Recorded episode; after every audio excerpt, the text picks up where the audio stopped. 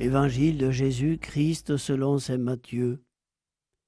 En ce temps-là, les pharisiens, apprenant que Jésus avait fermé la bouche aux Sadducéens, se réunirent. Et l'un d'entre eux, un docteur de la loi, posa une question à Jésus pour le mettre à l'épreuve.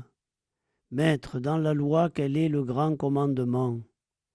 Jésus lui répondit, Tu aimeras le Seigneur ton Dieu de tout ton cœur, de toute ton âme et de tout ton esprit.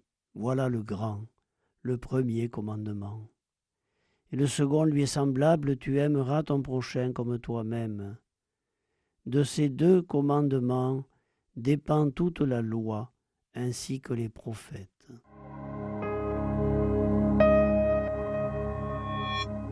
Peut-on commander d'aimer?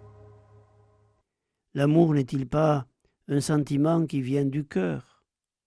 Comment alors obéirait-il un commandement qui par définition vient de l'extérieur.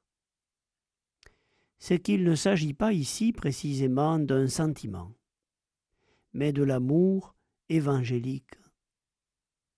Qui pourrait dire qu'il aime Dieu de tout son cœur, de toute son âme, de tout son esprit? Qui pourrait dire qu'il aime jusqu'à ses ennemis? Qui pourrait prétendre qu'il est prêt à donner tout ce qu'il est pour le Christ?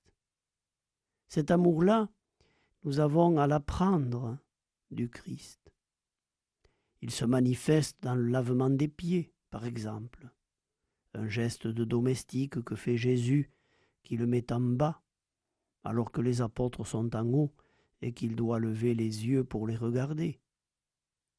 Cet amour-là, il se manifeste dans ce regard de respect infini de Jésus à l'égard de tous ceux qu'il rencontre, qui les remet debout, leur redonne confiance en eux-mêmes.